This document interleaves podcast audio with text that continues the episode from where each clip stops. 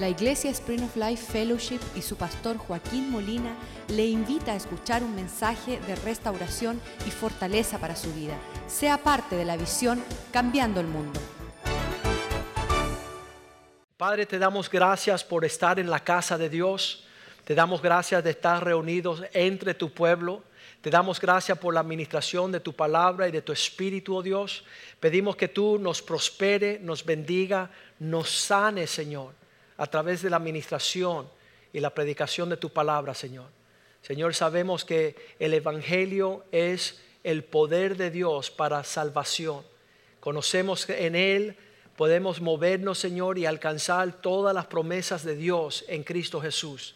Ayúdanos hoy día, Señor, establecer un fundamento, Señor, en el cima del cual podemos edificar para poder pasar deluvios, lloviznas, mar y marea, Señor. Que nuestro fundamento esté bien puesto y establecido para no caer en ruinas y destrucción. Ayúdanos a edificar sobre Cristo, que es la piedra angular, oh Dios. Y que la bondad de Dios sea lo primero, Señor, que se establezca para sobre edificar todo lo demás, oh Dios. Que Satanás no haya puesto, Señor, en nosotros el tropiezo, Señor, de cuestionar la bondad de Dios, sino que tu palabra hoy sea lámpara a nuestros pies, luz a nuestra senda, que sea una buena semilla sembrada en buenos corazones para que den una cosecha que glorifique tu nombre, oh Dios. Pedimos, Señor, que tu palabra sea una espada de doble filo y que penetre lo más profundo en nuestro ser para discernir entre el alma y el espíritu, oh Dios. Que sea, oh Dios, la buena, el, pan de vida que nutre nuestra vida espiritual. Y que tu palabra no retorne vacía. Esto te lo pedimos en el nombre de Jesús. Amén y amén. Si contamos que el resentimiento y la amargura es la semilla que destruye la fe y la conexión de Dios y entre Dios y el hombre, entonces lo que causa ese resentimiento es cuestionar la bondad de Dios cuyo ah, ataque, se puede decir, el, combate que hizo Satanás en el principio, habiendo todo, ah, Satanás tenía todas las armas para poder ejercer un enfrentamiento contra el hombre, le vino a cuestionar la bondad de Dios. En otras palabras, a decirle al hombre, Dios no es tan bueno como tú te supones. Y allí en Génesis capítulo 3, versículo 1, cuando ya Dios había creado todas las cosas, la primera escena en el huerto es la serpiente que dice que era más astuta que todos los animales del campo que Jehová Dios había hecho, la cual se acercó y le dijo a la mujer, con que Dios os ha dicho, no comáis de todo árbol del huerto. Entonces viene el primer azote del enemigo contra el hombre es cuestionar la bondad de Dios. En otras palabras, si Dios fuese bueno, Él no te mantuviera lejos de los árboles, de disfrutar a los árboles que están en el huerto. Y ese es el, lo que decimos, la estrategia de Satanás continuamente, venir en cualquier ocasión cuando alguien te da permiso, tú dices, wow, mi papá es bueno. Y cuando te dicen no, el permiso es de no, dices, wow, mi papá es malo, dejó de ser bueno. Y así hacemos con Dios. En el relato de la vida, llevo 49 años y han habido muchas expresiones de todos colores que cuestionan esta, esta, este fundamento básico. Dios es bueno, Dios es malo. Tengo dinero, Dios es bueno. No tengo dinero, Dios es malo. Tengo trabajo, Dios es bueno, me quitaron el trabajo, Dios es malo. Y entonces en toda esta dinámica voy a cumplir 50 años ahorita, estoy tratando de convencerle a mi esposa a tener otro hijo. Porque eso sería bueno. Y, y quiero ver la bondad de Dios en mi vida aún a los 50 años. Y entonces ya estoy con 50 años en una decisión determinada de, ver que aunque no lo entienda, no lo vea, no me lo explique, no me lo quieren explicar, yo sé que yo sé que yo sé que Dios es bueno. Y, no hay diablo ni circunstancia, ni situación que está ocurriendo o aconteciendo pueden desviarme de esta expresión. ¿Sabes por qué? Porque quiero ver la bondad de Dios. Y, realmente si yo dejo que Satanás me entretenga, va y me distrae de ver y heredar todo lo bueno que Dios tiene para mí. Esa fue la idea que él tuvo con Eva en el huerto. El primer azote es cuestionar la bondad de Dios. Un ah, señor que se llama Christopher Hitchens es un ateo. Eran dos hermanos gemelos que habían criado en Inglaterra. Ah, temprano, a una edad bien joven, a los 10 años, los dos decidieron quemar sus Biblias y decidir ser ateos y, justificar todas las cosas en un rendimiento que Dios no es tan bueno como la Biblia lo, lo menciona. Y, amigos míos que han leído la Biblia dicen, Joaquín, mira, aquí son botados del huerto, el hermano mata al otro hermano, ahí empieza el diluvio, todo el mundo muere, en Éxodo todos los bebés mueren, eh, ¿cómo que qué puedo ver yo de bueno en todo esto? Y, y, ya yo sé que Satanás le cogió la delantera a estas personas que sí pueden ver lo malo, están están afinados en, describir su existencia como un ocurrimiento malo. La palabra bueno eh, en el hebreo es tov y, significa ah, la más excelente prosperidad y belleza. Cuando está hablando de bueno, de la bondad, está hablando de lo que excede en él la descripción y el detalle de todo lo amable, todo lo afable, la prosperidad. Ah, lo mejor, ah, aquello que es precioso, aquello que trae alegría, que es placentero. Y entonces cuando vamos a ver que Satanás quiere que nosotros ah, entremos en la canción de que todo es miserable, podemos ir al comienzo de la creación, en el primer capítulo de la creación, capítulo 1, versículo 3, dice que Dios dijo, sea la luz, y así fue la luz al Dios decir estas palabras, cuando Él empieza el orden creativo, Dios hace la expresión de un enfrentamiento, la luz contra las tinieblas que existían. Versículo 4 dice que Dios vio que la luz era buena. ¿Por qué? Porque cada orden de la creatividad del Señor es sellada con qué lindo, qué hermoso, qué bueno es. Y Dios cada vez que hacía algo, Ah, él miraba y observaba y vio Dios que la luz era buena. Versículo 9 dice que Dios separó las aguas de la tierra, juntando las aguas que están debajo de los cielos en un lugar y descubrase lo seco. Y fue así. Dios empieza a separar en la orden de creativa. Versículo 10 dice, al mirar que Dios llamó lo seco tierra y reunió las aguas, llamó los mares, Dios observó su meditación en la observación era que Dios decía que era bueno. Sellaba el orden de su desarrollo, la manifestación de su obra con bondad. Dios vio que era bueno. En el versículo 12 dice que Dios hizo crecer la hierba y verde. Eh, esta hierba tenía semilla según su naturaleza y el árbol que da fruto cuya semilla está en el según su género y vio Dios que era bueno. Nuevamente, tercera vez que vemos en el capítulo 1 que Dios hace las cosas y es una expresión observada de su bondad. Versículo 17, Dios en los firmamentos separó los cielos, la luz de la tierra para alumbrar sobre la tierra. Versículo 18, cuando Él puso en la expansión esta separación para señalar el día y la noche y para separar la luz de las tinieblas, observó Dios y vio que era bueno que nos está dando a entender esto, que en Dios no había una expresión de la más mínima índole de algo torcido, de algo indebido. Ah, allí seguimos en el versículo 21, creo. Sí, Dios creó los monstruos, del, ah, dice grandes monstruos marinos y todo ser viviente que se mueve las aguas produjeron según su género y toda agua dada según su especie. Y al observarlo y Dios contemplaba, consideraba y vio Dios que era bueno. ¿Qué pasa con nosotros que vemos todo malo? Dios está viendo toda su creación perfecta, en orden, diseño y contemplando su belleza, su excelencia, su prosperidad. Nosotros somos de alguna forma infectados con ver todas las cosas torcidas. Hay personas que ven todas las cosas sumamente torcidas, que no ven nada bueno en ninguna dirección y empiezan a confesar su maldad y lo que Satanás está creando en ese corazón.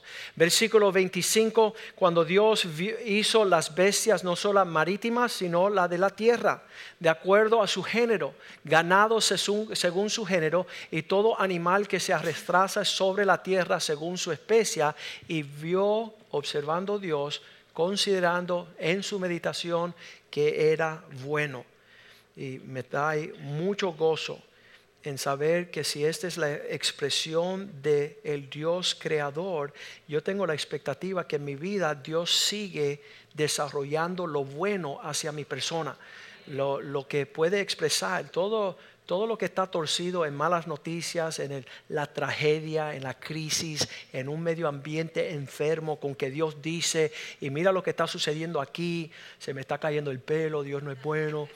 Todo lo que pueda hacer esas confesiones vienen del mismo infierno, porque no hay nada lindo como un calvo. Ah, ahí mi esposa dice, amén. ¿Sabe lo que me trae gozo? El versículo 35, 31, que dice que Dios al ver toda su creación, todo lo que Dios había hecho, dice, y vio Dios, diga conmigo, todo lo que había hecho. Todo lo que son las obras de la mano del Señor, he aquí era bueno en gran manera. En otras palabras, otra traducción dice que era muy bueno. Ese es el orden de nuestro entendimiento. entonces nosotros de alguna forma tenemos que cuidarnos de poder testificar de la bondad del Señor. En el Salmo 73, versículo 1 está la declaración, en verdad Dios es bueno y sus bondades, ciertamente es bueno Dios para con su pueblo, para todos aquellos que tienen un corazón limpio delante de Él. La expresión de que podemos esperar de Dios es su bondad. Lo que podemos esperar de, todo lo que Dios promete hacer en nuestras vidas es a niveles que sobre, ah, sobresalen y sobre base en la medida que nosotros podemos esperar. Aquí el salmista empieza con estas palabras porque casi deslizó sus pies. Viendo que Dios es bueno, ciertamente, esa es, la certeza es que Dios es bueno. Ahí empieza el filtro de nuestras vidas. Todas las cosas obran para la bondad del Señor, para bien. Y eso, Él dice, ciertamente Dios es bueno con su pueblo para los que entienden bien para los que tienen un corazón puro, para aquellos que no tienen un corazón dañado por un dardo del enemigo. Versículo 2, casi se desliza mis pies, casi resbalo. Cuando ah, a mí, en cuanto a mí, casi se deslizaron mis pies y por poco resbalaron mis pasos. Por, por poco caí fuera del carril versículo 3, cuando empecé a decir, los impíos prosperan y yo no. Entonces Dios no es bueno. Y, mira cómo los impíos, tuve envidia de los arrogantes viendo la prosperidad de los impíos. Mira qué bueno Dios es con estos que no van a la iglesia, que no leen la Biblia, que no son cristianos. Y mira qué malo es conmigo. Y mira cómo las circunstancias me están golpeando. Y David decía, ¿sabes qué? Casi pienso mal casi resbala. Dice en un versículo, dice ahí, hubiese sido infiel, hubiese sido mentiroso a los hijos de los hombres si hubiera dicho Dios no es bueno, porque mira a los impíos le va bien y a mí me va mal. Versículo 17 dice, hasta que entré en el santuario de Dios, entonces comprendí bien. Cuando yo entré a la casa de Dios y empecé a entender todo lo que Dios había hecho, versículo 28 dice, ahora sé que la bondad de Dios tiene como parte que yo me acerque a Él. Pero en cuanto a mí, el acercarme a Dios es lo bueno. Lo bueno se describe en aquello que me está haciendo una relación con Dios más estrecha. No que tenga dinero, no que tenga los sueños realizados, no que tenga salud. Le preguntaron a la hija de Billy Graham, este evangelista ah, excelente, que saca se pasó 50 años predicando el Evangelio y ahora con 94 años, 97 años, um, hace 10 años le preguntaron a la hija, mira, tu papá después de servir a Dios y rendirle cuentas y hacer todo lo que Dios quiere, mira lo enfermo que está ahora de viejito. Eso es un dardo del enemigo como diciendo, Dios no es bueno. Lo mismo que él hizo desde el principio cuestionar la bondad del Señor, pero gracias a Dios que esta hija de Billy Graham que se llama Ruth, uh, no, Anne Graham Lodge le dijo al que la entrevistaba, oye, tú piensas que no es justo, pero yo veo que es justo porque todo lo que lleva a mi papá a estar de rodillas y cerca de Dios es parte de su fidelidad. Para ti lo que es malo, para mí es bueno. Y ella agarró ese bate y hizo un gran slam, ¿verdad? Y pudo decirle al periodista, vete a fumar esa marihuana a otro lado. Ah, porque mi Dios es bueno y nunca decae su misericordia sobre los suyos. Y entonces en todo esto podemos declarar lo que le dijo Pablo a Timoteo en 1 Timoteo 4:4. Todo lo que Dios ha hecho en su creación, todo lo que Dios creó es bueno. Y nada es de desecharse si se toma con acción de gracia. Si tú entiendes bien el alinearte en el propósito de Dios, Tú no puedes mencionar que algo sale fuera del propósito de Dios. Um, todo lo que se está demorando, todo lo que se está desarrollando, todo es la bondad de Dios para mí. Tanto así que lleva al salmista a declarar estas palabras en el Salmo, vamos a decirlo acá bien rapidito. Salmo 16, versículo 2. Cuando el salmista dice, alma mía, dijiste a Jehová, tú eres mi Señor y para mí no hay nada bueno fuera de ti. ¿Tú has escuchado esas personas que dicen que ellos pueden tener un matrimonio sin que Dios sea el centro de ese matrimonio? Tú le dices, mentiroso. No hay nada bueno cuando Cristo no es el centro de esa realidad. Personas que dicen, oh, a mí me va súper bien el negocio y Cristo no es el centro. Mentira, es un engaño. Es una fantasía de los hombres que piensan prosperar fuera de los propósitos de Dios. El salmista decía, si Dios no está en el asunto, nada es bueno. Si Dios no forma el centro de la existencia de esa experiencia, entonces no es buena. Hay personas que, que, van a vacacionar, hacen vacaciones, pero Cristo no es el centro de esas vacaciones. Son miserables. Son miserables vacaciones. Pruebe usted una vacación donde Cristo es parte de la agenda para que usted vea lo lindo que es. Y eso es lo que decía el salmista. Ya para él, si Cristo no estaba en el centro de ese hogar, en el centro de esa familia, en el centro de ese negocio, en el centro de ese propósito, entonces no había, no hay para mí nada bueno fuera de ti. Y, muchas personas van a decir que eres fanático cuando tú alineas tu vida a esa realidad. Que la bondad tuya es que Cristo sea. ¿Sabes por qué? Santiago 1.17 dice que toda buena dádiva y todo don perfecto viene de Dios. No hay un alcance, no hay una prosperidad, no hay una estrategia.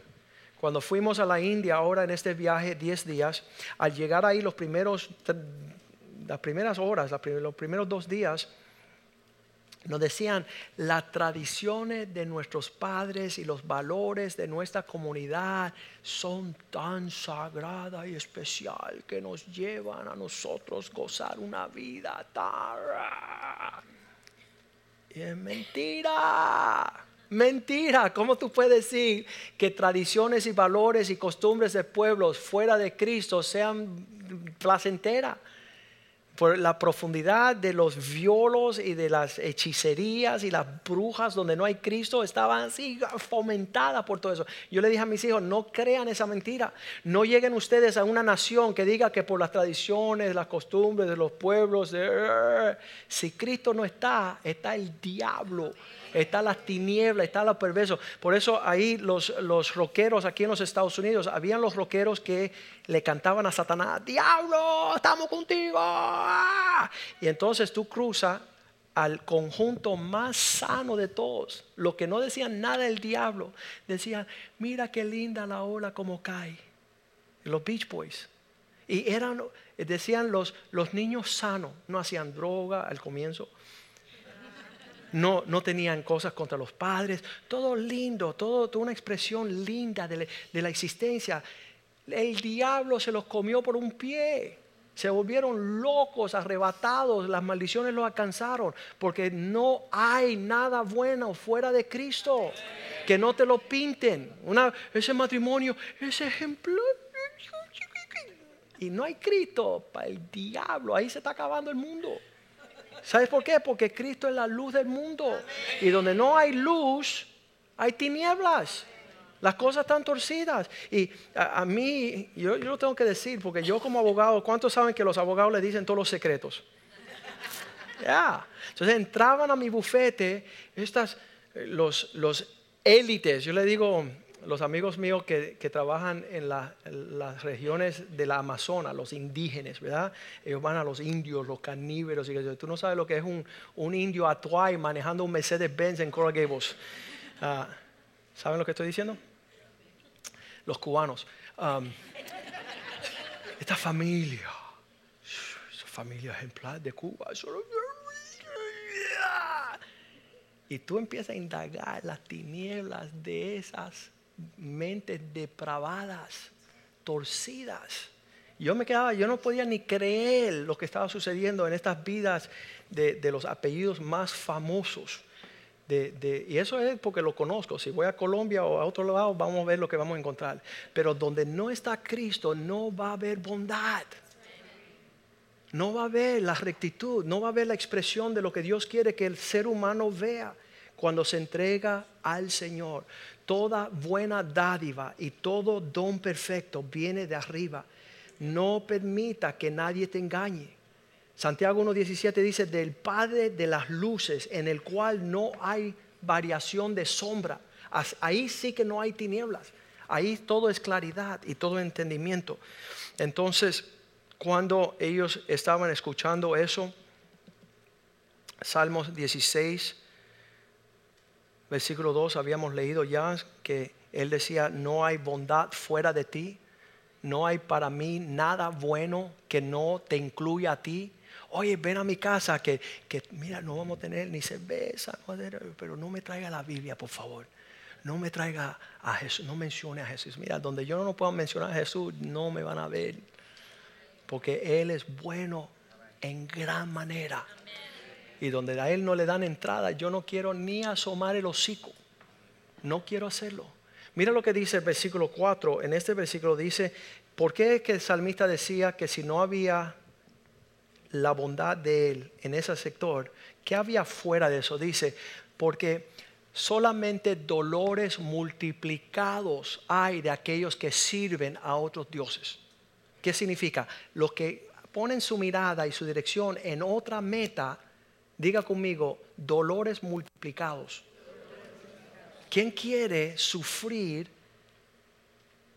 una expresión de dolores multiplicados a aquellos que sirven con diligente a otros dioses, que ofrecen sacrificios de sangre?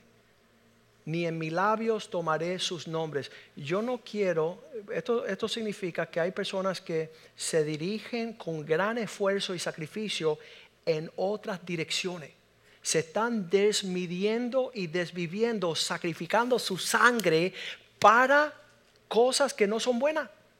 Y para aquel que es bueno, bueno, voy a ver la oportunidad, a ver si me acerco algún día por allá, a ver si, si te hago el favor. Si te hago el favor en visitar. Cuando estábamos ejerciendo eh, en el bufete de abogados, muchos abogados estaban buscando puestos y yo, yo le ofrecía, porque era tan difícil para mí cuando yo inicié, que cuando los abogados jóvenes se gradúan, yo los traía a trabajar conmigo para que aprendieran y sobresalieran. Y yo había invitado a un amigo mío que estudió y se graduó conmigo a venir a trabajar conmigo al bufete para que él se encaminara y él tenía miedo, él no quería dejar lo que era ah, el fiscal, la oficina del fiscal, porque allá había un trabajo seguro y había una, un pago seguro. Pero cuando yo se lo ofrecí a él y él no lo quiso, la muchacha que estaba al lado dice, bueno, tú me das una oportunidad y me voy a trabajar contigo. Y su papá era abogado, pero no tenía puesto para su hija. Pero yo dije, ven, entonces dice, sí, pero yo me, por ahí me dijeron que tú eres religioso y me vas a obligar a ir a tu iglesia. Y le digo, no, ir a mi iglesia no es una obligación, es un privilegio. Tú nos vas a ser impuesta a ir a nuestra iglesia, ya tú te pierdes si no llegas. Pero esa muchacha tomó el trabajo, se vino a trabajar conmigo. El primer esposo la había dejado porque nunca había podido tener hijos, pero allí en el bufete oramos por ella y ya tuvo dos hijos. Y ella en su segundo matrimonio vio el poder de Dios. Hasta ese día no se ha acercado a la iglesia, pero ah, aunque gustó la bondad del Señor, aunque pudo ah, ver la realidad de lo que es Dios y le dimos trabajo bueno ella sigue ejerciendo, le va súper bien las cosas, somos amigos. Pero Tú ves como las personas del mundo juzgan estas cosas. Uno de los versículos que tengo para usted es Salmo 34, 8, donde nosotros podemos decirle a las personas, ven y gusta la bondad del Señor. Prueba para que tú gustas y ver que Dios es bueno. Trata de, de topar un aspecto de la bondad de Dios que va a permitirte acercarte más a su persona. El Salmo 145, 9 dice que Él... Ah, le brota su bondad. Bueno es Jehová para con todos. Diga conmigo, con todos. Aún a, veces hay personas que se me acercan y dicen, pastor, esa palabra no aplica a mí porque tú no sabes, yo soy sufrido, la vida que yo he vivido tan mala y Dios se olvidó de mí y mi abuela me dejó caer de la cuna. Y, te dicen todos sus traumas, pero si tú indagas un poquito, tú vas a ver que Dios ha sido bueno con esa persona. Bueno a niveles agresivos. Ah, un amigo me dice, yo puedo escribir un libro de, este grueso, de todo lo malo que yo he visto así, pero tú eres un impío porque tú puedes escribir un libro de este grueso, de lo bueno que Dios ha sido. Tú estás filtrando la nata y tragándote el camello. Dios ha sido sumamente bueno contigo. Fíjate que todavía estás respirando. Yo te hubiera cortado el oxígeno hace rato. todo lo que respire, alaba el Señor.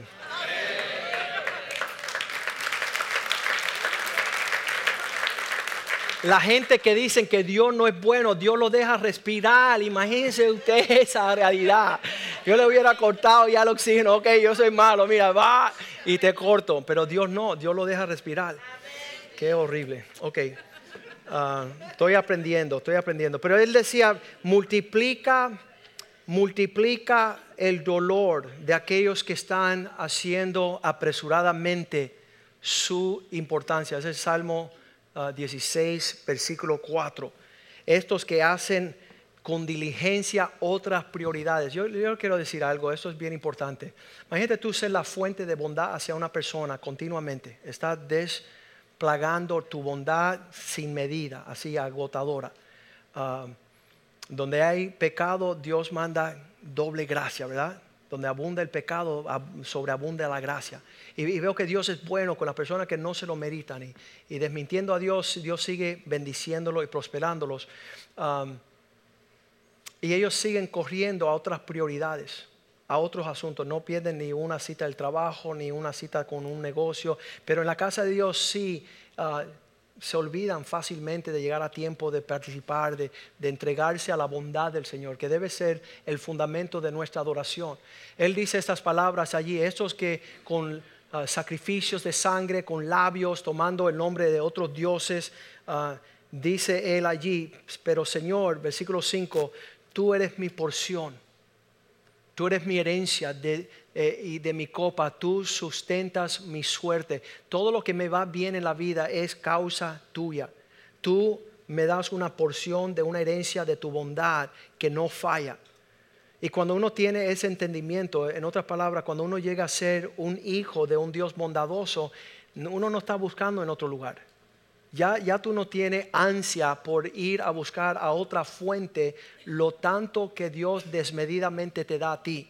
Y continuamente la persona me está diciendo, pastor, tu casita es tan chiquita, ¿por qué no compras una casa grande? ¿Sabe por qué? Porque es la porción de mi herencia que me toca. Yo no tengo que desear otra cosa más allá de la bondad de Dios para mi vida. Estoy satisfecho, estoy gozoso, estoy disfrutando la medida de la porción. El versículo 6 dice, las líneas de mi herencia lo que las cuerdas que me cayeron, me cayeron en lugares que me traen deleite. Es hermosa la heredad que me ha tocado. La porción de Dios, cuando tú vienes a probarla al, al nivel que te corresponde, te lleva a no desear lo del prójimo. lo de otras personas. Hace como un mes me llamó un amigo de California y dice, Joaquín, si llamas este número de teléfono te van a regalar 200 mil dólares. Una llamada de teléfono, 200, y él sabe que no voy a llamar, porque yo no tengo necesidad fuera de la bondad de Dios sobre mi vida. Dice, pastor, estás loco, llamo yo, te doy el diezmo. No, es, es el satisfecho con la medida de la bondad que Dios te ha entregado. Y cuando tú tienes esa medida y está ahí establecida como fundamento en el, en el Señor, tú no vas a desear una esposa que no es la que Dios te dio. Tú no vas a estar como un ambulante allá en el desierto buscando tu criterio sobre una esposa que Dios no te dio y tú vas a disfrutar la mujer de tu juventud. Tú vas a disfrutar la princesa que Dios te ha dado para gozarte en esa medida. Y esa es la trampa que Satanás le pone a todos los hombres desear lo que no tienen. Ah, yo le tuve que decir a una mujer, ese hombre que tú deseas no existe porque eh, tenía todos los detalles, si tuviera, si, un crespito, pero no tan crespitado. Ojos así claritos, pero no tan oscuritos. Y, pintan este hombre, ese, ese Superman que está volando, no existe. Eso es una fantasía, una imaginación.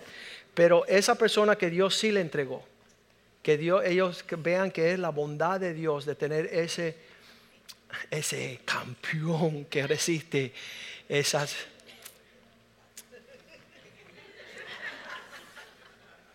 Oren, oren por esos hombres. Números 13, 27, cuando le habían dicho a Moisés, ciertamente todo lo que Dios dijo sobre esta tierra que Él tenía para nosotros es real. A, mí me, yo me gozo ver que las promesas de Dios son sí y amén que Dios cuando dice Él va a brindar y va a exponer, no hay quien lo pueda mejorar. Y les contaron diciendo, nosotros llegamos a la tierra a la cual nos enviaste, la cual ciertamente fluye con leche y miel y está llena de fruto. Esa es una, una, una tierra fértil, una tierra abundante. Y cuando sabemos eso de la bondad de nuestro Dios, que es suficiente para suplir todas nuestras necesidades, vamos a poder dejar con todo la mentira de Satanás. Cuando le dice un hombre, Dios, yo quiero que manifiestes para que yo pueda observar lo que dice el pastor hoy, déjame ver quién tú eres. ¿Cuántos quisieran ver así un vistazo de ese Dios. Si Dios iba a pasar así como parada por este lugar, así iba a pasearse por aquí adelante, ¿qué es lo que uno viera? Cuando Moisés le dice en el Éxodo 33, versículo 18, Señor, muéstrame tu gloria. Señor, yo quiero ver quién tú eres en esencia. Éxodo 33, 18. Te ruego que me muestres tu persona. ¿Qué quiero ver? Un vistazo de este Dios que nos está llamando. Acuérdense, eh, Él está siendo introducido a la tierra prometida. Dios le dice, si tú me sigues a mí, te voy a llevar a un lugar llena de promesas cumplidas, la tierra de la promesa, tierra prometida. Fluye leche y miel. Y Dios le dice, te voy a mostrar un vistazo de la esencia de mi naturaleza, en versículo 19, cuando le dice, yo haré pasar toda mi bondad delante de tu rostro. Te voy a mostrar quién yo soy en esencia y lo único que vas a ver es la esencia de todo lo bueno. Que tendré misericordia, del cual tendré misericordia y seré compasivo, con clemente para con lo que seré clemente. Yo te voy a mostrar, Moisés, un vistazo de quién soy yo y cuando yo pase vas a poder ver la esencia de aquel que quiere acompañarte a la tierra prometida. Yo estoy seguro si nuestros hijos supieran la bondad de aquel que los llamó de las tinieblas a la luz, nunca pudiesen poner en duda que su futuro está lleno de esperanzas increíbles. Salmo 107, versículo 1, donde dice, Dar gracias a Dios porque Él es bueno. Empieza a alabarle a Él porque Él es bueno, porque para siempre es su misericordia.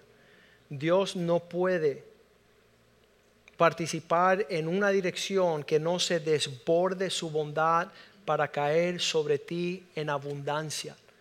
Y estamos tan limitados en conocer a este Dios.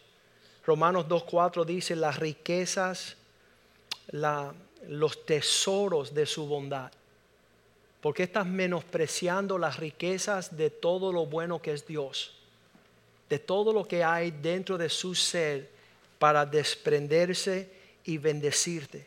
A tal nivel que Lamentaciones 3:25 dice que Dios muestra su bondad para con ellos que esperan en Él. Bueno es Jehová a los que esperan en Él y la alma que le busca. Que si nosotros ayer estábamos en la, en la casa de, de dos parejas jóvenes que son recién casados, se puede decir que todavía están en su luna de miel y cuando llegamos a esos apartamentos y ver la expresión de la bondad de Dios sobre ellos, decía, ¿sabes qué? Hace 23 años cuando yo me casé empezamos en un cuartito ahí que no había ni piscina, ni había gimnasio, ni había teatro, ni salón de, de juegos, no había nada. Pero pudimos ver la bondad de Dios en extremo y hoy día se desborda sobre esta familia y, y, ellos están preocupados. ¿Y qué va a pasar en el futuro?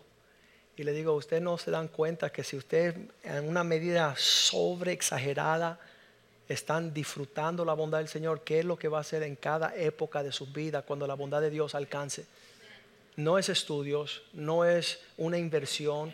Qué triste los hombres que piensan que pueden esforzarse para ganar mayor expresión de la bondad del Señor, cuando la bondad del Señor se busca en adorarle y buscarle en su esencia poder entender quién es Él en su naturaleza. El Salmo 84, 11 dice que Dios es soberano para protegernos, dando favor y honra, asegurándose que no quitará nada de bueno a los que andan rectamente delante de Él. Que en cada época de la vida Dios tiene una medida de la expresión de su bondad a sus hijos, a sus nietos, a sus bisnietos en cada época y cada temporada Dios abre y desprende de los cielos su bondad. No tenemos que estar señalando otras, otros lugares como la fuente de nuestra prosperidad. Salmos 45, versículo 1 dice, por eso yo te alabo en extremo, oh Dios, gran rey, y bendeciré tu nombre para siempre. 145, versículo 1.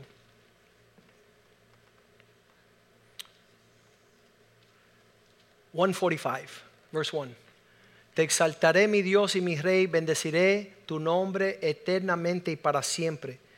Versículo 2 dice, todos los días, cada día voy a bendecirte y alabar tu nombre eternamente y para siempre. Versículo 3. Grande es Jehová y digno de suprema alabanza y grandeza, es inescrutable. Versículo 4 una generación declarará a otra generación, celebrando las obras de Dios, anunciando sus poderes, sus poderosos hechos. Versículo 5. El esplendor de tu majestad, la hermosura de tu gloria, la magnificencia en tus hechos maravillosos, esta será mi meditación. Versículo 6. Las personas vendrán del poder de tus hechos estupendos, hablarán los hombres y publicarán tu grandeza versículo 7.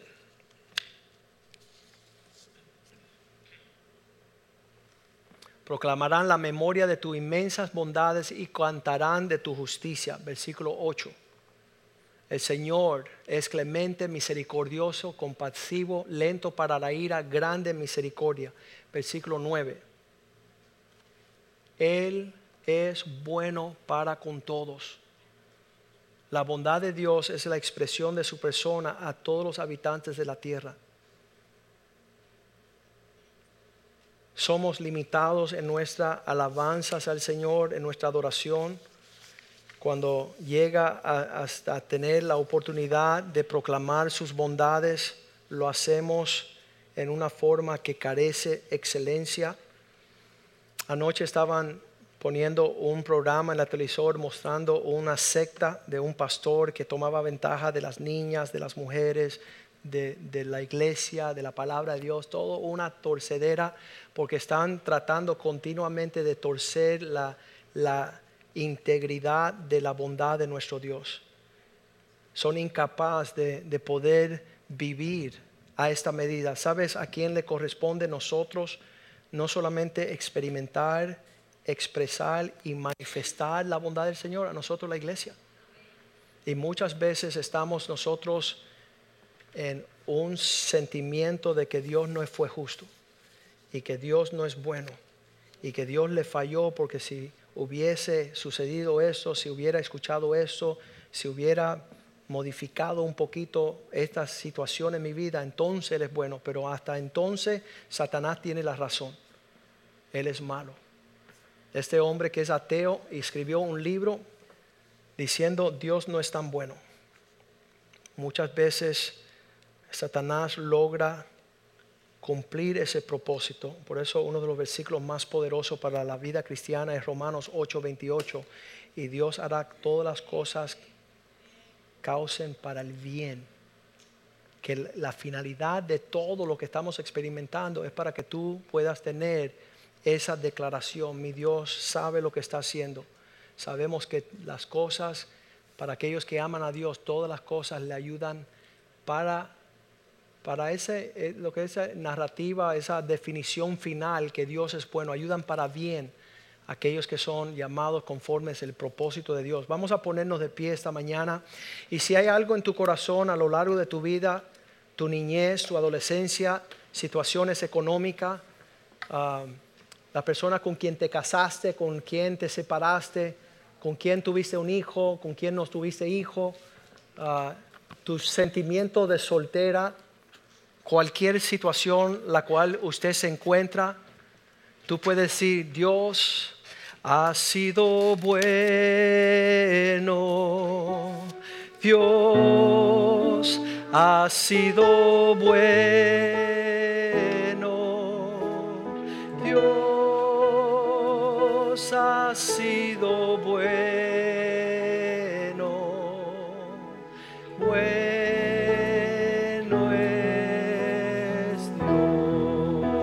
Cantan conmigo.